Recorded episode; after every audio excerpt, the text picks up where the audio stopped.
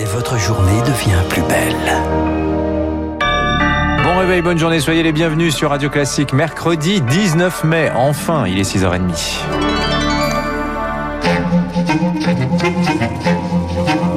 6h30, 7h30, la matinale de Radio Classique avec Dimitri Pavlenko. Soyez les bienvenus, c'est un plaisir de vous accompagner jusqu'à 7h30. Commençons d'abord ce journal avec cette crise diplomatique majeure entre l'Espagne et le Maroc, Marc Bourreau, après l'afflux massif de migrants ces derniers jours à Ceuta. Ils sont arrivés à la nage et pour certains à pied dans l'enclave espagnole. Près de 8000 réfugiés ont franchi la frontière de l'Europe depuis lundi, profitant du relâchement des contrôles côté marocain. Colère de Madrid, le Premier ministre espagnol parle d'une grave crise pour l'Europe, convocation de l'ambassadrice marocaine. Si 4000 personnes ont déjà été renvoyées de l'autre côté de la frontière, 4000 autres restent dans la ville de Ceuta qui peine à faire face à un afflux record. Gabriel Barba est membre d'une association qui vient en aide aux jeunes migrants. Il y a des centaines et des centaines d'enfants, de familles. Ce que nous voyons, c'est que 70% des personnes ont moins de 16 ans, 18 ans. Ceuta n'est pas préparée à recevoir tant de gens, elle n'a pas les moyens de les prendre en charge. Et ce que l'on voit dans les rues, c'est le chaos. Aux portes des supermarchés, il y a des centaines de migrants qui espèrent un peu de nourriture. Beaucoup de gens dorment dans les rues, beaucoup dorment sur les plages. C'est horrible. Des propos, recueillis par euh, Marc Tédé. Pour l'heure, 250 gardes frontières ont été envoyés sur place. D'autres renforts sont attendus aujourd'hui. Toujours les mêmes salves de roquettes, toujours les mêmes bombardements israéliens cette nuit dans le ciel de et de Jérusalem. Près de 230 morts, principalement palestiniens. Après plus d'une semaine d'affrontements au Proche-Orient, la France propose cette nuit une résolution pour un cessez-le-feu auprès du Conseil de sécurité de l'ONU. 6h32 à la une également ce matin en France. Un plat du jour, un café et l'addition restera peut-être un petit peu plus pour prolonger le plaisir. Hein. La France de retour au resto et au bistrot à partir d'aujourd'hui. Plus de six mois, Dimitri, que les professionnels et les clients attendaient ce moment. Épisode 2 du déconfinement ce mercredi. Couvre-feu à 21h et retour en terrasse avec une jauge de 50% de leur capacité. Un parfum de liberté un peu gâché par la pluie, il faut bien le dire. Mais on pourra se mettre à l'abri dans les commerces dits non essentiels. Les magasins de vêtements, notamment privés de clients depuis le mois de mars. Ce sera 8 mètres carrés par personne, pas plus. Pour autant, les vendeurs sont dans les starting blocks. Reportage dans le 14e arrondissement de Paris, Elodie Wilfried.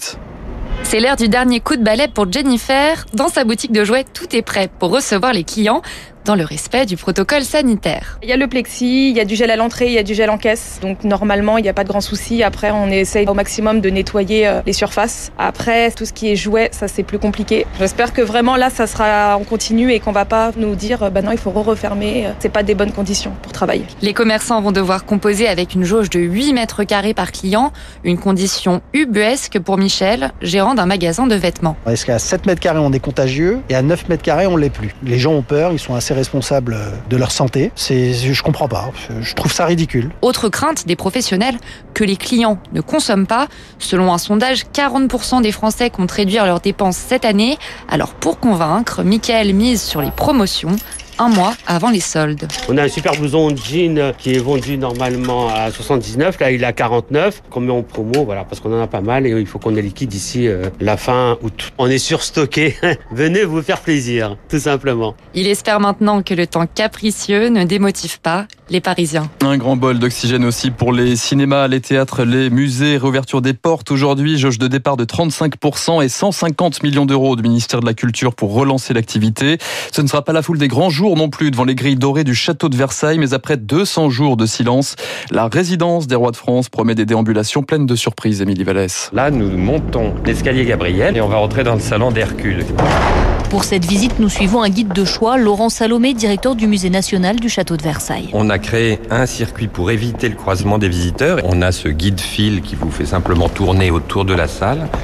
Là, on arrive tout simplement dans la galerie des glaces. Même chose, avec un circuit assez savant. Donc, on a une impression d'une galerie assez dégagée. Parce qu'au milieu, il y a toujours une zone où il n'y a pas de visiteurs. Ce qui est très rare. C'est le moment d'en profiter. C'est des conditions de visite vraiment idéales. Surtout que le château n'a jamais été aussi beau, poursuit Laurent Salomé. La galerie a été intégralement euh, nettoyée, dépoussiérée jusque dans les corniches, tous les miroirs, chose qu'on n'avait pas pu faire depuis 2007. Puisque ça vous oblige à monter des échafaudages pendant plusieurs semaines, ce qu'on ne peut jamais faire. Les parquets sont dans un état extraordinaire on a pu les bichonner, les nourrir. Pour cette réouverture, les visiteurs pourront découvrir le cabinet d'angle du roi, salle de travail de Louis XV, dont la restauration vient tout juste de s'achever avec une pièce maîtresse. Le fameux bureau à cylindre de Louis XV, ce bureau que vous voyez là étincelant, était noir. Les amoureux de Versailles ne vont pas le reconnaître. Pendant les sept mois de fermeture, les chantiers du château n'ont jamais cessé, notamment celui de la restauration de l'extérieur de la chapelle royale, dont les dorures de la toiture devraient vous éblouir. De la toiture dorée aux tribunes des stades, ce 19 mai marque aussi le retour des supporters et des activités sportives en plein air. Séance de décrassage ce matin pour les footballeurs de Pont-Sainte-Marie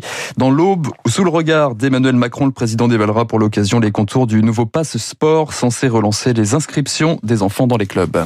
Le chef de l'État devrait dans le même temps appeler à la prudence. Ouais, pas question de trop lâcher la bride, même si la pression diminue dans les hôpitaux. Un peu plus de 4000 patients en réanimation. Certaines zones, Rémi Pister, restent encore sous surveillance. 400 cas pour 100 000 habitants, c'est le seuil fixé par le gouvernement comme condition pour le déconfinement. Pour l'instant, tout va bien. L'incidence nationale est descendue à 140, mais deux départements restent à surveiller. La Seine-Saint-Denis à 250 et les Hauts-de-France à 200. L'épidémie décroît depuis 7 jours. Certains départements ont même connu une baisse spectaculaire, comme la Haute-Garonne, avec désormais seulement 105 cas pour 100 000 habitants. Mais le pays compte encore 13 000 cas de contamination par jour, donc la prudence est de mise, surtout avec l'apparition de nouveaux variants. D'autant que même si la baisse continue, 4 000 patients occupent encore des lits de réanimation en Ile-de-France et dans les Hauts-de-France. Les services restent saturés au-delà des 100% d'occupation de leur capacité. Cet hiver, le nombre de personnes en réanimation avait baissé pendant deux semaines avant de se stabiliser un mois, puis de repartir à la hausse en janvier. Tout l'enjeu est d'éviter le même scénario. Les scientifiques espèrent que la vaccination limitera une remontée. Et ce matin, un peu plus de 21 millions de Français ont reçu au moins une première injection. C'est l'autre événement fort de la journée, Marc, hein, le rassemblement de soutien aux policiers euh, devant l'Assemblée nationale, c'est à partir de 13h. Manifestation citoyenne deux semaines tout juste après la mort d'Éric Masson, tué à Avignon lors d'une opération anti-drogue, marche de colère, de dépit pour réclamer plus de fermeté contre les agresseurs de forces de l'ordre. Gérald Darmanin, le ministre de l'Intérieur sera